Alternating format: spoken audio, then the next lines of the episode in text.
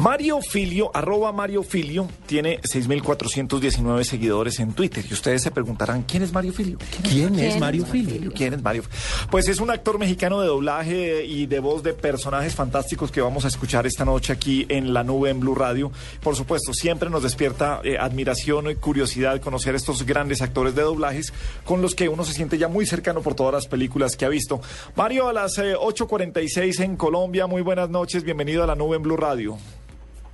Qué bien está esa nube. Buenas noches, Colombia. Qué gusto estar con ustedes. Pues yo feliz aquí, celebrando a toda madre. Sí.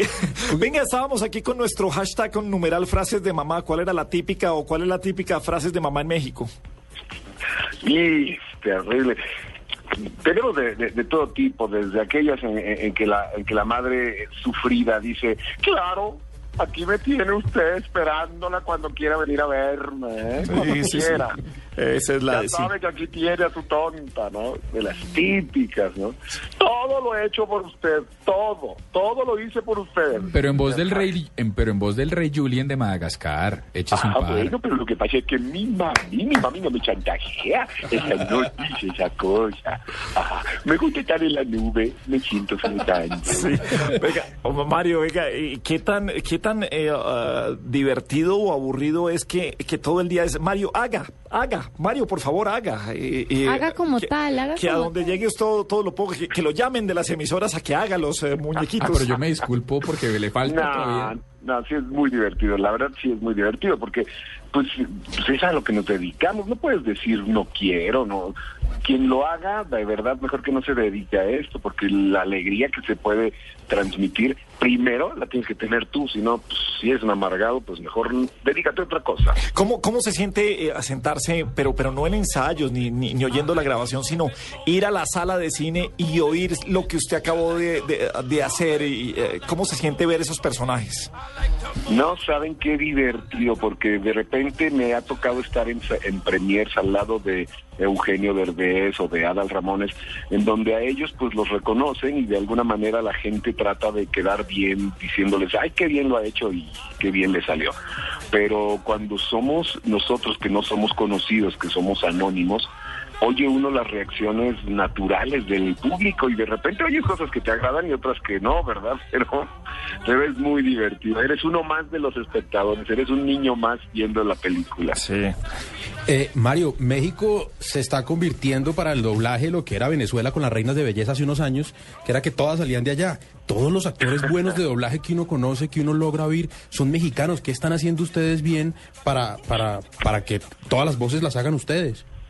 Bueno, mire, lo que pasó acá fue que empezó hace muchos años, en, en la, en, los años 50, la Metro Goldwyn Mayer vino a buscar a los primeros actores de radionovelas y de cine para llevarlos a, a Nueva York para que aprendieran el oficio y así poder eh, empezar a exportar algunas de las películas ya al español.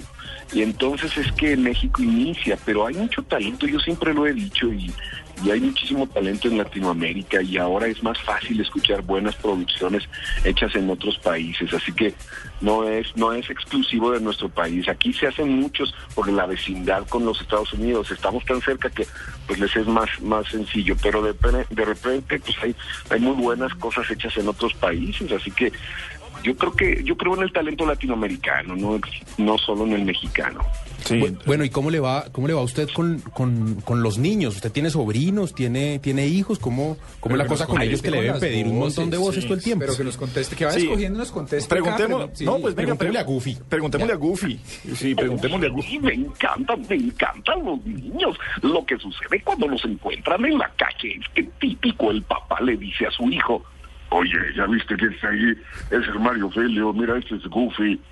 Y entonces yo les digo, no, Mario Filio no es Goofy, solo le presta la voz. La Y risa de entonces- Goofy. Sí. y entonces viene un efecto muy curioso. Imagínate que te encuentras eh, eh, a un amigo que estudió tal vez contigo en la escuela hace años y, y el niño tiene seis años, siete, ocho.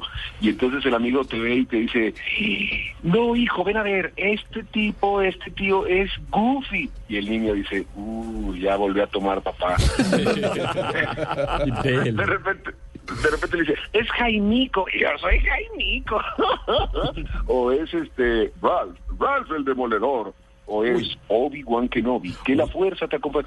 Entonces los confunden a los niños. No hagan eso. Los niños creen todavía en las caricaturas, en las No, pues, series, en las... en los Señor personajes. director, necesito un permiso al aire. ¿Por, por qué? ¿Qué le No, pasó? necesito pedirle, necesito abusar de Ralph No, no, el no, Demoledor. Mi hijo cumpleaños el domingo. Así Por- o es. sea, así al aire, por favor. Un, un saludo de cumpleaños ¿Cómo- para cómo? Jerónimo. Jerónimo. Sí, pero de Ralph el. Demoledor es su héroe. Jerónimo, hola Jerónimo, yo soy bueno. No, no es cierto, yo soy malo y eso es bueno. Nunca seré bueno y eso no es malo. Porque si un niño como Jerónimo me quiere, ¿qué tan malvado puedo ser? ¡Voy a demolerlo! Uy, qué bueno. Gracias. Yo necesito también un favor para, para otro niño que cumple. No, cumple ¿les da pena o le...? Cumple el 11 de junio, se llama Gabriel de las Casas y quiere un saludo en la voz de Obi-Wan Kenobi. O sea, soy yo. Gabriel, recuerda Gabriel que tú eres mi Padawan. Siento que estás tendiendo hacia el lado oscuro.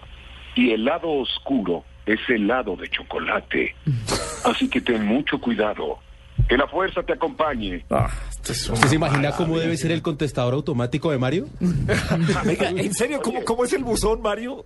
Suyo. No, lo que sucede es que, fí- fíjense que aquí hay una compañía telefónica para la que elaboramos en, en- en los estudios eh, algunos, este, les dicen contestones o son los ringback tones. Y entonces, pues ahí contratamos, yo contrato de los míos, los que, mismos que yo hago para mí, y son esas grabaciones que se escuchan Sí. mientras está conectando la llamada, ¿no? Entonces hay de todo tipo, pero pues de repente es demasiado, ya mejor dejamos en, en paz de repente al personaje y mejor contesto yo. ¿Hola? Ah, eh, sí, ya sabes qué hacer, por favor deja tu llamada después del tono y me reporto a la brevedad. Eh. Eh, y si no sabes qué hacer, pues mejor, este, pícate un ojo. Eh, ¿Cuál es la dificultad de, de- de las voces? ¿En dónde está? ¿A, a qué no puede llegar un buen eh, un imitador? No un buen imitador, sino un imitador. ¿En dónde están esos puntos que, que los diferencian a ustedes de los demás, Mario? Te- a- acabas de tocar un tema importantísimo, porque constantemente en las redes sociales me escriben y me dicen, oye, yo imito a, a no sé quién, yo imito a otro. Y, y, bueno, eso es un excelente principio, la verdad es que es la forma en la que empezamos casi todos. O sea que Paniagua tiene futuro. Sí. Sí, así empezamos, pero la verdad de las cosas es que ya después de unos años hay que crear, entonces eh, eso es lo que nos hace distintos de los imitadores. Nosotros tenemos que crear un personaje de cero, hacerlo distinto, entonces esa es la diferencia. Imitar es sencillo, pero crear de cero es más interesante y es un proceso más lindo. Te comento que cuando hicimos la voz del Rey Julian de Madagascar, a mí me hablaron y me dijeron, necesitamos a alguien que, que, que, que hable eh, como los jamaiquinos, porque así se inspiró Sasha Baron Cohen, el que la hace en inglés.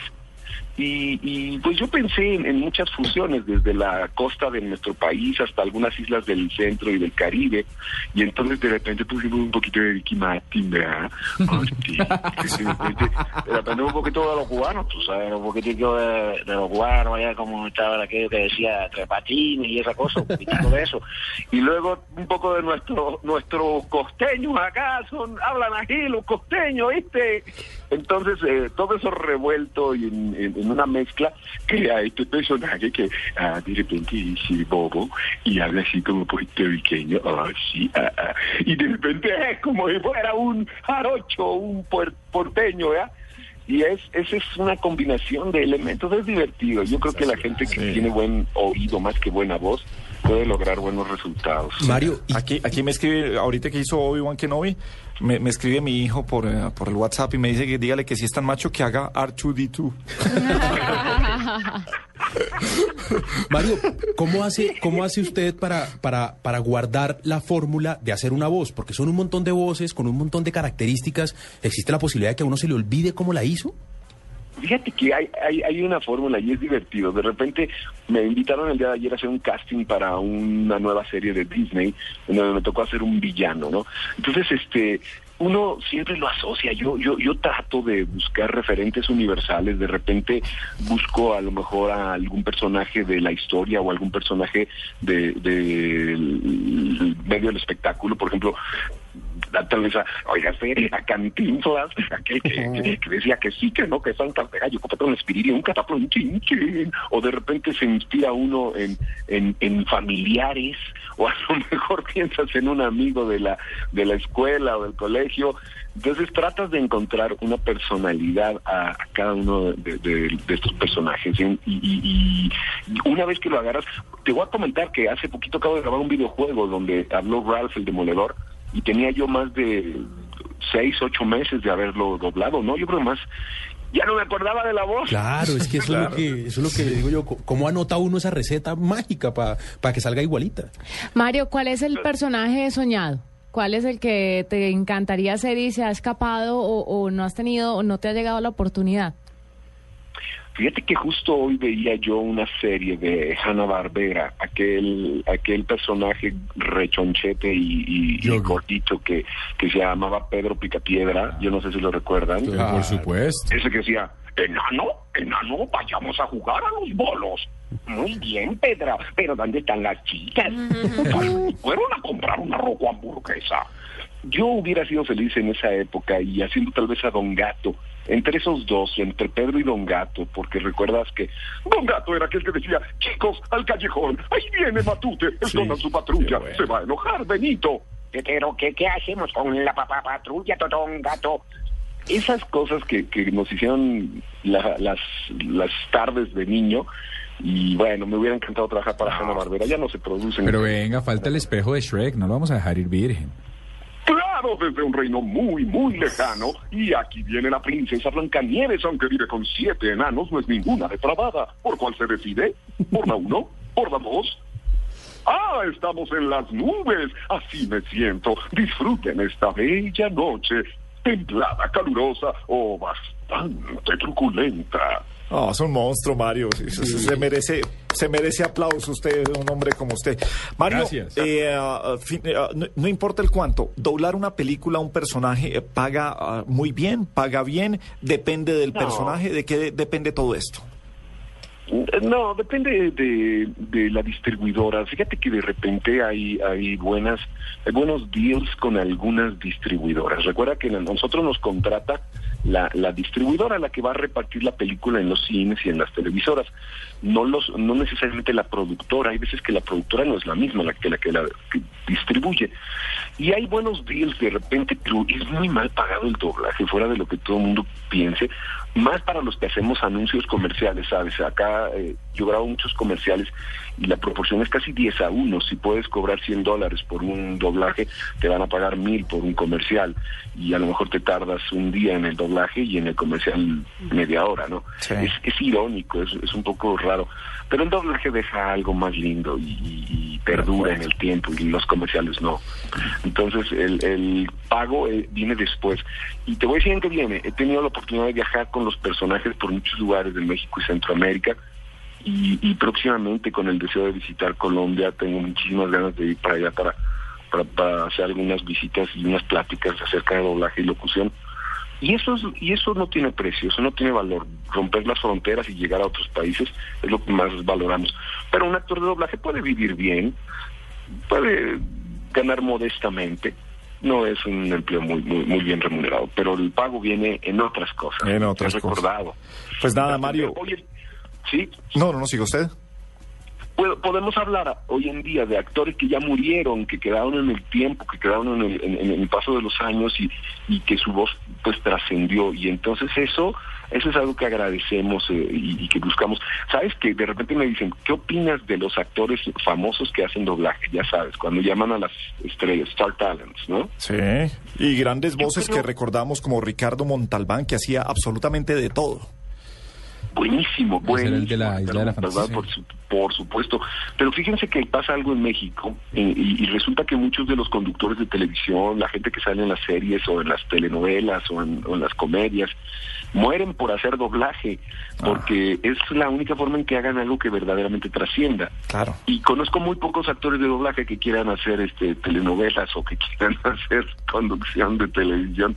Entonces tiene un atractivo muy lindo nuestro trabajo. Pues nombrado usted ahora Ramón, es que también lo hemos visto en las series de, de Shrek y se, se, por hacer estos doblajes. Eh, pues Mario Filio, actor mexicano, actor de doblaje fantástico, nos hizo pasar un momento maravilloso. Cuando venga por Colombia, no olvide pasar por Blue Radio, que aquí en la nube lo estamos esperando.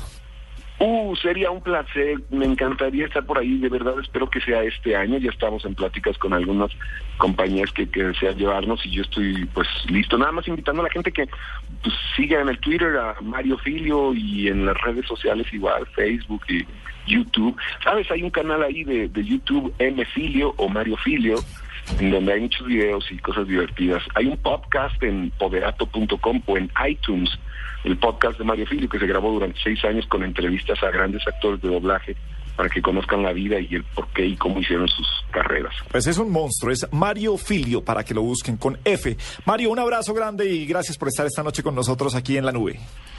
Felicidades y un abrazo y un beso a todas las madrecitas, a las mamis por allá, porque acá está el festejo a todo. Quiero mover el bote.